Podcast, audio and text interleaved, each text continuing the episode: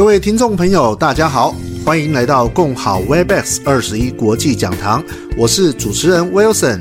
每周三晚上，我们一起在空中透过二十一分钟，精准的向全球最顶尖的前三趴超越学习成功业务经营的关键心法与技法。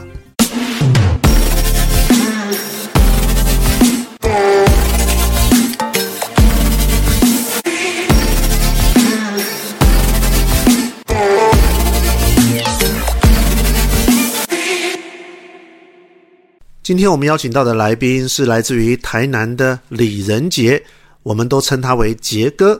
那么杰哥拥有在保险业丰富的服务经验，长达二十年，这里面有许多处理车祸的实务经验，以及他也担任调解委员。所以在今天的课程当中，我们将请杰哥为我们来一一的分享许多在车祸处理跟调解实务上的一些实务经验的分享。那这接下来就要请教杰哥了哈。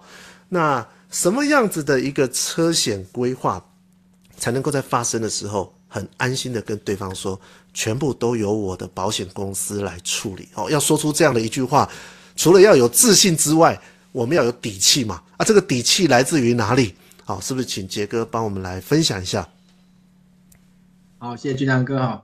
呃，这个题目真的设计这样子，我觉得。我不太敢讲这样子哈，就是全部由我的保险公司处理。我们希望当我们当然希望我们有足，我们一定会做到足够的保险。但是其实还要再加一个，就是说哦，呃，要在合理的范围内，合理的范围内，就是你你你球场的部分如果是不合理的话，当然保险公司他不会接受啊。哦，比如说呃，这台车子明年可能就要报废了，然后他叫你要赔他一台，呃，赔他一台一模一样的车子。可能高于高于这个车，就是高于已经报废车子的价格，可能是二十万、三十万等等，这保险公司不会去认同这个部分。那甚至你你的状况本本来呃医疗费用可能就是只有只有在收据可能只有几千，可能只有几千块二，那你要求的精神慰问金可能是三十万、四十万等等，都有可能这样的状况发生啊。因为我们跟他讲说，全部由我的保险公司处理嘛，这句话他可能会咬死你。所以说记得要加一句叫做合理的范围内。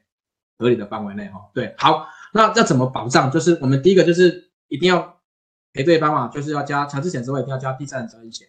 哦，那它是赔死残、体伤还有财损，最重要是财损这个区块哈，这个区块。那额度当然知道越做越高越好，那额度大家自己调配。那在不足的部分，我们要再加一个叫超额险。那提出来很很多很多民众他们都会消费者们说啊，超跑险。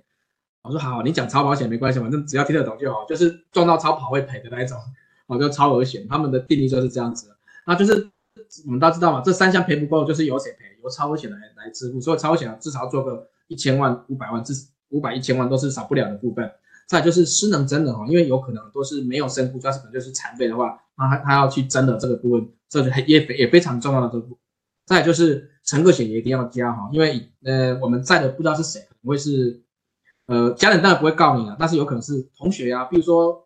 比如说我们我们我儿子出去，他载他的同学出去，那发生状况的话，他儿他他爸爸他他儿子他同学的儿子啊，他同学的爸爸会不会来告我们？